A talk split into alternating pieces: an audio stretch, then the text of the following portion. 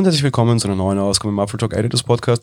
In der heutigen Folge werde ich ein bisschen meinen realen Brotberuf quasi hier einflechten. Es gab in den letzten Wochen so einige Geschichten rund um Analysten und rund um, um Börse und Börsenkurse und Goldman Sachs und bla bla bla, die ich mal ein bisschen von hinten herum erklären mag. Es gab bei uns auch in der Community relativ viel Hingedresche auf diese sogenannten Analysten. Normalerweise bin ich da sehr gerne dabei, nur gerade in dem Fall, was passiert ist, verstehe ich durchaus warum und möchte das möglichst einfach erklären. Ein ganz wichtiger Hinweis, es ist eine sehr einfache, sehr verkürzte Erklärung. Wirtschaft ist durchaus etwas Komplexes und das generell in fünf bis 50 Minuten zu packen, ist durchaus schwierig. Worum geht's? Apple hat im Rahmen der Keynote Apple TV Plus vorgestellt und gesagt, am 1. November kommt das Ganze. Und die Börsenkurse gingen daraufhin in die Höhe, das ging sie auch schon die letzte Zeit. Der Grund ist relativ verständlich, Apple TV Plus, so meinen die Analysten, wird halt für gute Umsätze sorgen. Kurz nach der Keynote gab es dann allerdings von vielen Analysten einen großart, also einen relativ großen Cut, was die Kursansage betrifft. Bedeutet, Analysten prognostizieren ja einen Kurs und das war zum Beispiel bei Goldman Sachs wurde da ein Apple-Kurs von 187 Dollar pro Aktie festgesetzt und kurz nach der Keynote wurde der erheblich nach unten gesetzt, nämlich von 187 auf 165. 23 Dollar pro Aktie, das ist durchaus wirklich eine Menge Kohle. Und der Grund dafür war nicht, wie sehr schnell geurteilt wurde, dass irgendwie die iPhones von Analysten schlecht angenommen wurde, sondern dass die Politik, die Apple mit TV Plus verfolgt, für Anleger eine schlechte Idee ist und tatsächlich negativen Impact auf den Aktienkurs haben könnte. Warum geht's oder warum ist das so? Das Hauptproblem ist, dass Apple durchaus sich gut für, für Kunden quasi ähm, eingesetzt hat oder halt für seinen Service einsetzt, weil man verschenkt Apple TV Plus ja quasi für ein Jahr relativ locker und offen. Wer neue Hardware kauft, kriegt es ein Jahr lang geschenkt. Okay, soweit, so gut.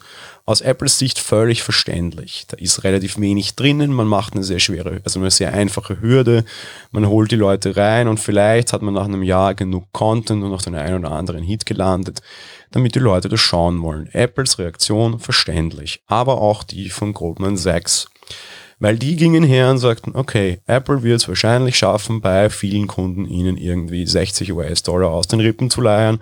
Man macht mehr Umsatz. Wenn man den Kunden etwas schenkt, macht man nicht mehr Umsatz, hat aber auf der anderen Seite relativ viele Kosten.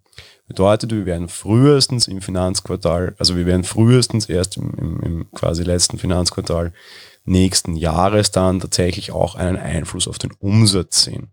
Und ein Börsenkurs richtet halt nun mal auch sehr stark auf den Umsatz. Im Endeffekt stellte sich Apple hin und sagte, so Leute, kein Umsatz von TV Plus. Wir wollen stärker auf Services gehen und das glaubt man ihnen auch und dementsprechend ist der Kurs auch sehr hoch angesetzt und vielleicht teilweise sogar ein bisschen überbewertet. Aber Fakt ist, es ist eben nicht so, als würde TV Plus jetzt einen, einen, einen Einwand, einen großen auf das ganze Service-Thema haben. Dementsprechend hat man dann nach unten korrigiert. Naja, wenn das jetzt all eh nichts bringt, warum macht Apple das eigentlich? Das ist auch eine Frage, die mir sehr häufig gestellt wurde. Apple bläst da Milliarden raus und bis man diese Milliarden wieder hineinspielt, ach, das wird einige Zeit dauern. Und das ist auch wieder so eine Sache, die aktuell sehr modern ist und nicht, also relativ was mit, mit Börse und Kursen zu tun hat und relativ wenig was tatsächlich mit Geld, was am Ende auf dem Bankkonto zu tun hat. Viele Unternehmen sitzen, weil es einfach momentan sehr schwer ist, Geld zu veranlagen, weil man keine Zinsen kriegt und Dinge zu kaufen dementsprechend, weil einfach keiner verkaufen mag, weil was macht man mit dem Geld dann, wenn man was einnimmt? Viele Firmen sitzen auf einem riesen Haufen an Kohle, Apple sowieso.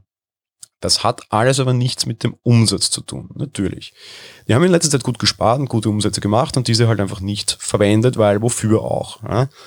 Wenn ich extern nicht zukaufen kann und wenn ich mein Geld nicht vernünftig irgendwie investieren kann, dann investiere ich in die eigene Marke. Bedeutet, ich kann gern mal einfach 10 Milliarden rausrocken, weil ich habe sie ja.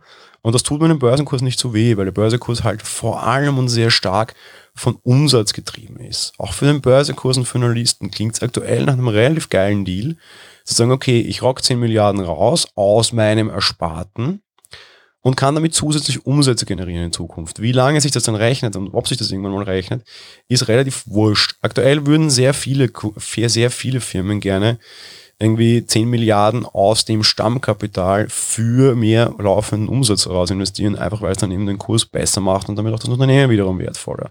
Aktuell ein sehr moderner Schritt liegt eben vor allem im Niedrigzinsumfeld, dass Firmen sehr viel Geld in eigene Projekte stecken, die auf den ersten Blick nicht unbedingt lohnen mögen, weil sie sich erst nach vielen Jahren finanzieren mögen. Das ist ihnen aber wurscht. Fakt ist, man möchte den Umsatz quasi ankurbeln, um halt mehr Cash Revenue und laufendes Cash hineinzubekommen.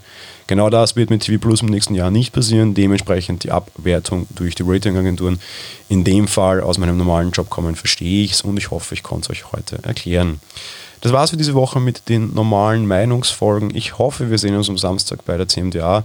Grüßt mich mal am Eingang lieb, ich werde dort am Eingang direkt auf euch warten. Und ja, ich hoffe, den einen oder anderen unserer Hörer dort dann tatsächlich auch zu sehen. Das war's also für die heutige Folge. Bis morgen dann in einer neuen App-Folge. Ciao.